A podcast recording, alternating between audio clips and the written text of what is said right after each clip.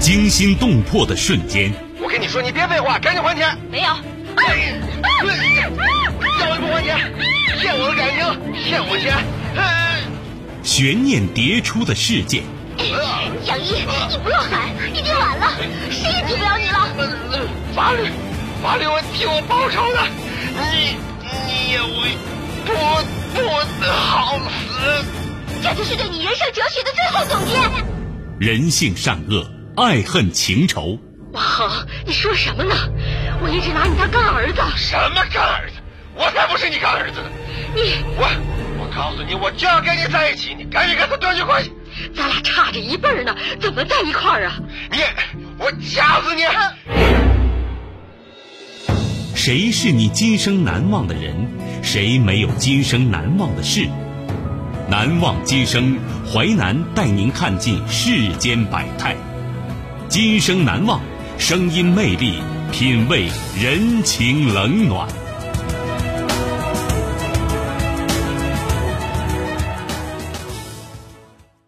欢迎您收听《今生难忘》，我是淮南。事件回顾：时间二零二零年，地点黑龙江，人物徐丰宝、王海红、王立波、张红军，事件疯狂的淫欲。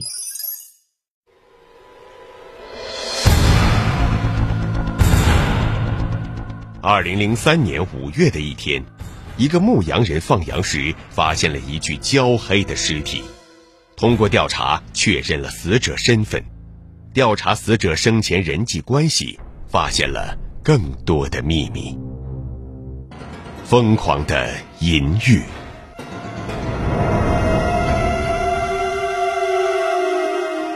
荒野现焦尸。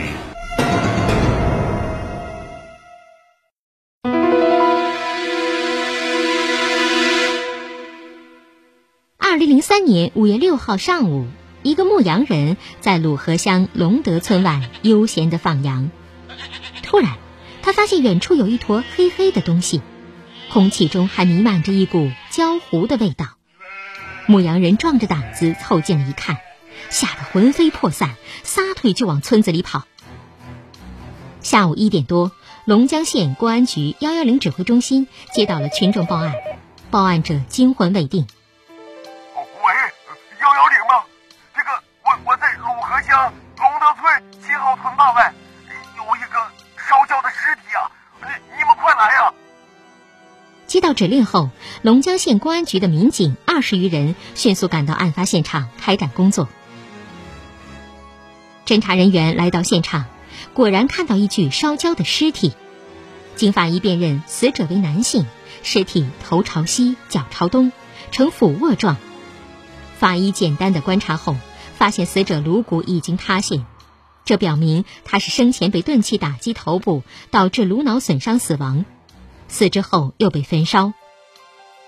然而，警方发现，虽然尸体表面已经高度碳化，但四肢已经消失不见了，仅剩躯干孤零零地躺在地上。很明显，尸体的发现地只是抛尸现场。法医将尸体运回后解剖检验，发现死者死亡时间应该在几个月前，在焚烧后表面都已破坏。法医从尸体嘴中发现他有七颗假牙。而且法医发现受害者有明显的鸡胸，而且头比较小。案件发生后，龙江县公安局迅速成立了五零六专案组，专案组通过先期工作进行了案情分析。案件性质是一起有准备、有预谋的杀人焚尸案件。由于尸体焚烧的非常严重，经过法医仔细研判，作案时间应该为二零零三年一月到三月中的某一天。从现场痕迹来看，嫌疑人应该有交通工具，作案人数应为两人或两人以上，否则难以实施运尸和焚尸工作。作案工具应该为某种钝器。从尸体被焚烧分析，认为被害人很可能居住在附近村屯。嫌疑人为躲避公安机关侦查而将尸体焚烧，或者嫌疑人与被害人有深仇大恨。根据以上分析，专案组安排部署查清尸源：一、调查访问报案人，对现场周围进行走访，二、调查全县走失人口的基本情况；三、向周边市县发协查通报，查找失源；四、核对流动人口，重点排查附近村屯有无人员走失或外出未归的。警方经过对附近十余个村屯的一千五百余户的排查梳理，终于在二零零三年五月九号发现一条重要线索：鲁河乡龙德村七号屯的徐丰宝。在二零零二年十二月三十号失踪，至今下落不明。经过对徐丰宝的妻子张小霞了解，张小霞提供徐丰宝确实镶有假牙，是徐丰宝的朋友李世一给镶的，但镶了几颗，镶的位置不清楚。张小霞还向警方提供，徐峰宝身上有纹身，鸡胸也很明显，而且头确实比较小。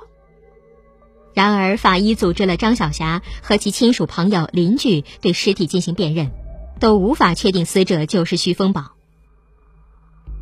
但警方根据以往的办案经验，认为牙医镶嵌的假牙都有自己的特点，可以用来区分。寻找牙医李世一成了目前认定尸源的重要线索。于是。二零零三年五月十号，十余名侦查员在龙江县各牙科诊所寻找叫李世一的牙医。经过走访李世一的同行，发现他已经不在龙江行医，而是搬到了齐齐哈尔市。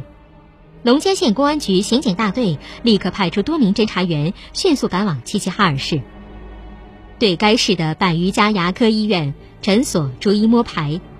几经周折，终于在十号晚上十八点多。在某部队诊所，将为徐丰宝镶牙的李世一大夫找到，但是由于时间久远，李大夫也无法从表面断定牙齿就是他自己制作的，要通过打碎假牙，观察里面的钢制桥体才能辨认。侦查员经过请示后，同意李世一医生的做法，将牙打碎后，李世一医生当即辨认出这个牙齿就是他所制作的。由此断定，死者很可能就是徐丰宝。徐丰宝，男，四十一岁，汉族，家住鲁河乡龙德村。这样一来，警方的侦查范围一下就缩小了。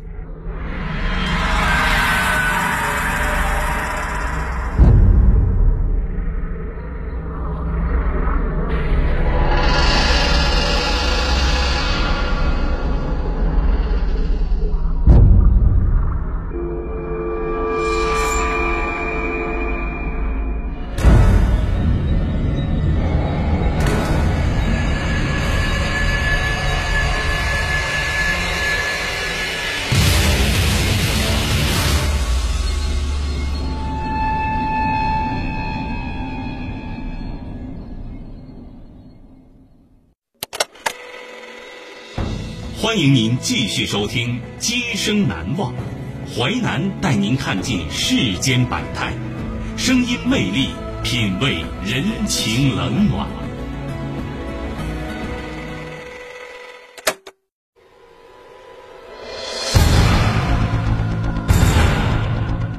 二零零三年五月的一天，一个牧羊人放羊时发现了一具焦黑的尸体。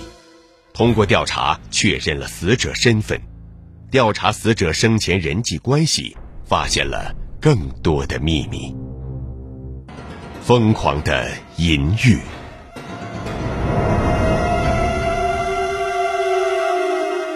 不正当的关系。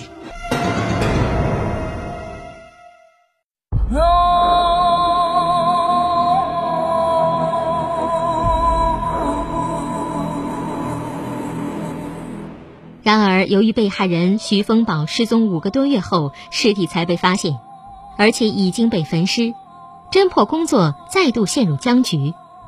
专案组成员围绕死者生前的接触关系开展工作，对龙德村几个村屯进行大量调查走访，走访群众三千余人，获取可疑线索十余条。令警方兴奋的是，线索都集中在和徐丰宝生前有不正当男女关系的王海红身上。这个王海红原本是被害人徐丰宝内地的媳妇儿。通过警方走访调查，发现王海红作风轻浮，私生活糜烂，和多人有不正当的男女关系。更加诡异的是，王海红一家也非常反常。春节刚过，地表正上冻的情况下，王家就将旧的房屋扒倒，盖起了新房。而盖新房所用钱款明显与王家收入情况不符。这样看来，王海红家极有可能是案发的第一现场。而左邻右舍纷纷反映，王海红丈夫张红军为人老实，家里的一切事儿啊都是王海红说了算。警方对王海红的接触关系秘密展开调查，发现龙德村的副书记王立波和王海红也有不正当男女关系。种种迹象表明，王立波、王海红有重大作案嫌疑。由于没有充分证据，警方决定敲山震户，对王立波、王海红家周边邻居展开高密度走访，却故意避开王立波、王海红家，给二人造成大的精神压力。迫使其自己主动暴露，并在调查同时，两家周边布置了耳目，对两家进行布控。二零零三年五月十三号，警方接到情报，王立波、王海红携带三万余元现金和衣物，驾驶摩托车逃走了。专案组接到王立波、王海红逃跑的信息后，立即兵分三路，一路将王海红丈夫张红军传唤到鲁河乡派出所进行询问。一路到王海红家进行现场勘查，查找有价值线索；一路根据王立波、王海红的社会关系，对王立波、王海红进行抓捕。抓捕组又分五个小组，对王立波、王海红可能落脚的地方进行追捕。二零零三年五月十四号，警方运用技侦手段获得信息，王立波、王海红已经逃到讷河市。专案组立即召开案情分析会，决定派人迅速前往讷河市。十八时，在讷河市警方的配合下，在王立波战友家将王立波、王海红抓获。第二天凌晨两点多，王立波、王海红被押解回龙江县，连夜对两人进行突审。王立波、王海红、张红军三人在大量事实和证据面前，交代了杀害徐丰宝的犯罪经过。至此，一起三人经过精心策划的杀人焚尸案件，在接到报警后，短短八天。就被成功告破。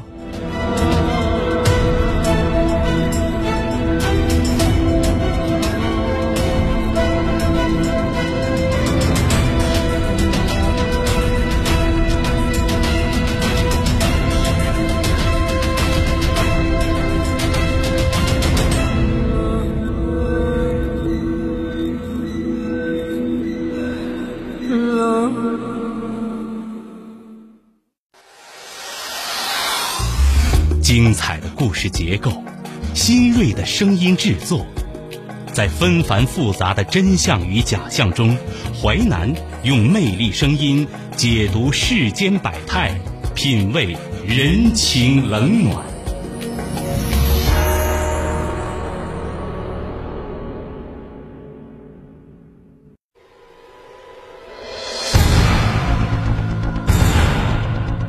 二零零三年五月的一天，一个牧羊人放羊时发现了一具焦黑的尸体。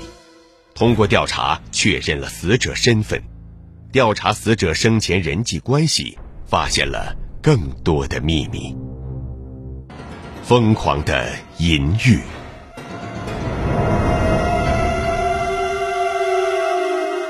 疯狂的淫欲。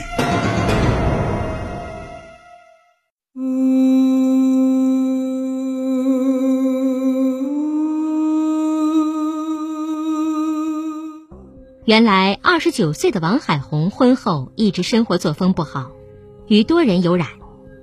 徐丰宝作为王海红的姐夫，以前是看着王海红不让去乱搞。然而，令人没想到的是，到了两千年春季，徐丰宝趁张红军外出打工之机，居然和王海红勾搭成奸，并且非常霸道，不让王海红再和其他人联系。二零零二年九月份，王海红因为要贷款一事，求到副书记王立波。王立波早就听说王海红的风流韵事，心里另有盘算，于是爽快答应了。当晚，王海红到村里取钱，就同王立波发生了关系。俗话说，没有不透风的墙。王海红和王立波的关系很快在村里传开了。徐丰宝得知后，多次找王立波、王海红，让他们中断联系。而此时，王海红已经在王立波处多次得到好处，自然不愿意和王立波分开。徐丰宝就威胁王立波：“你再不和王海红分开，我就告你，让你当不了书记。”王立波是公职人员，自然怕别人知道自己的丑事，一不做二不休。在二零零二年十一月份。王立波和王海红在村里幽会时，两人商定，趁徐风宝、王海红两个人到齐齐哈尔市送礼坐晚车回来时，杀死徐风宝。地点就选在村泵房外。由王海红提出和徐风宝发生关系，王立波、张红军事先埋伏附近，趁其不备将其打死。第二天，徐风宝同王海红去齐齐哈尔市，王立波到村供销社买了两把镐把。并约了王海红丈夫张红军晚上八点左右埋伏在泵房附近。当晚，由于张红军怕事情败露，没有实施，王立波没有将徐丰宝杀死，很不甘心，又在当晚潜伏在王海红家的厨房内，等徐丰宝到来。结果，徐丰宝当晚没有去，杀人计划再次落空。二零零二年十二月三十号，王立波将镐把藏在村里。给徐丰宝打电话，让他到村里去一趟，有事找他，打算将他打死在村里。徐丰宝去后，由于村里来人修电话，王立波无法下手。徐丰宝走后，王立波立即给王海红打电话，告诉他：又没有成功，徐宝峰啊，很有可能会去你家。如果去了，你一定要立刻给我回电话。不一会儿，王海红回电话说。徐丰宝王立波问：“一会儿他还来不来？”王海红说：“很有可能再来。”王立波挂断电话后，立即骑摩托车拿好镐把到王海红家。此时，王海红家只有王海红一人在家，王海红丈夫张红军外出溜达。王立波同王海红商量，打算在厨房将徐丰宝打死。王海红说。徐丰宝在我每次出屋以后啊，只要过了两分钟不回来，他指定得跟出去。王立波说：“那就一会儿等徐宝峰出来后，你先出去，等到他跟你出去走到门口的时候，你再下手。”两人又演示了击打徐风宝的具体位置，以防止镐把打到其他物体失去力量。商定完后，王立波潜伏在厨房，王海红进屋看电视。不一会儿，丈夫张红军回来，王海红将计划在厨房将徐丰宝打死的事儿告诉了张红军，张红军表示同意。当晚七点四十分，徐丰宝来到王海红家，先在屋里唠嗑，后来王海红借故出屋，徐丰宝见王海红出去一段时间仍然没回来，就跟着出屋要找王海红，刚走到外屋门处。王立波从后面抡起镐把，照徐丰宝后脑就是一下。当时徐丰宝被打倒，王立波怕徐丰宝未死，又上前找徐丰宝后脑连打两镐把。确信徐丰宝死后，将张红军从屋里喊出。张红军找来麻袋，两人将徐丰宝尸体装进麻袋，抬到摩托车上。由王立波驾驶摩托车，张红军在后面把着尸体运到龙德村委会的车库内。两个人又返回王海红家，将现场喷溅的血迹、衣服上的血迹处理干净，将镐把烧掉。王立波从王海红家出来之后，在村里住了一宿。第二天凌晨，又用扫帚将摩托车所留痕迹以及车库附近的脚印打扫干净。二零零三年一月十五号，王立波打电话将张红军约到村里。两人用摩托车将徐丰宝尸体运到王立波事先看好的钉子坝处，将大坝石头搬开，扒一个坑，将徐丰宝尸体埋上，用雪盖上。二人返回。王立波怕尸体被发现，在二零零三年二月十号左右，骑摩托车驮着王海红又来到埋尸体处，看见雪已经融化，尸体处塌了一个坑。王立波怕被发现。告诉王海红回家后准备好柴油，开四轮车将尸体运到山上烧掉。二零零三年二月十六号，张红军、王立波开四轮车到埋尸体处，将尸体起出，装到四轮车上。走到雅鲁河处，看到河上冰已融化，已经无法将尸体运到山上，于是就就地将尸体在雅鲁河岸边烧掉。由于徐丰宝四肢均有纹身，王立波怕尸体被发现，辨认出是徐丰宝。焚烧后，又将徐丰宝前臂和小腿都砍掉，连同躯干分别扔到河里。二零零三年春天，王海红、张红军又将作案现场的房子扒掉，盖了新房。满以为做得天衣无缝，可俗话说，再狡猾的狐狸也斗不过好猎手。一切自以为聪明的犯罪分子都不会改变以害人开始，以害己告终的。可悲下场。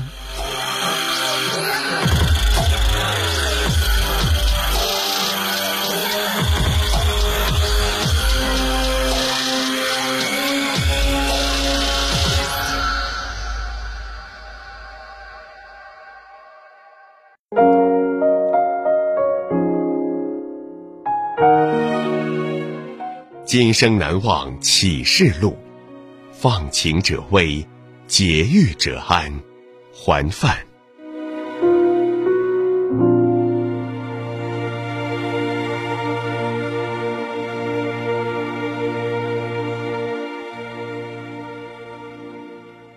感谢您收听《今生难忘》，本节目编辑主持淮南。下期您将听到：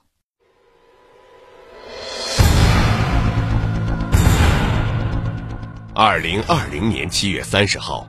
邹晓峰因涉嫌故意杀人，被四川省荣县公安局依法逮捕。这起发生在一九九三年的溶洞腐尸案，在二十七年后终于尘埃落定。二十七年前，溶洞腐尸案告破。今生难忘首播时间：周一至周五十七点三十分至十八点。本节目可以在吉林广播网、蜻蜓 FM 在线点播收听。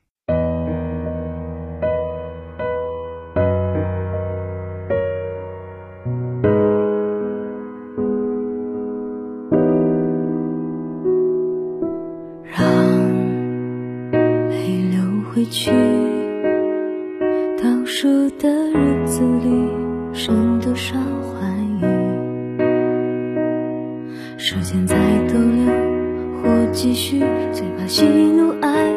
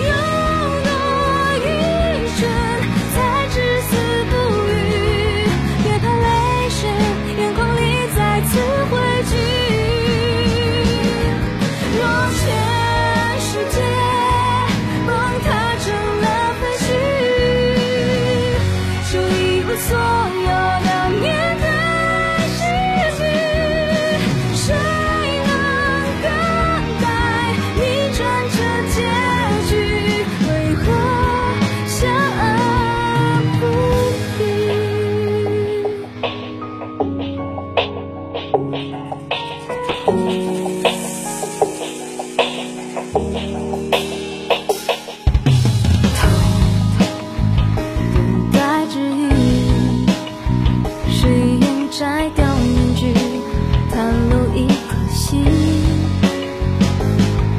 不把明天当游戏，所有秘密全都留给今夜，闭上双眼，然后狠狠的忘记。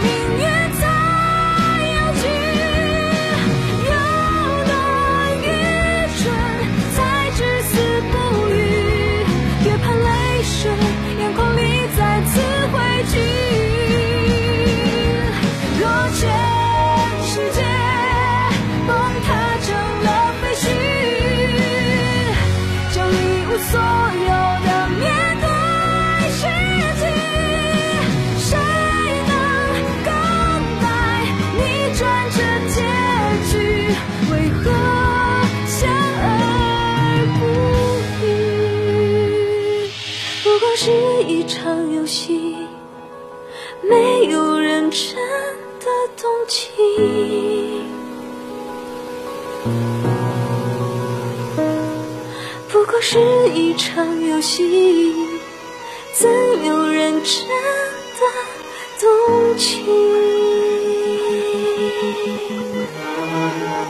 若眼角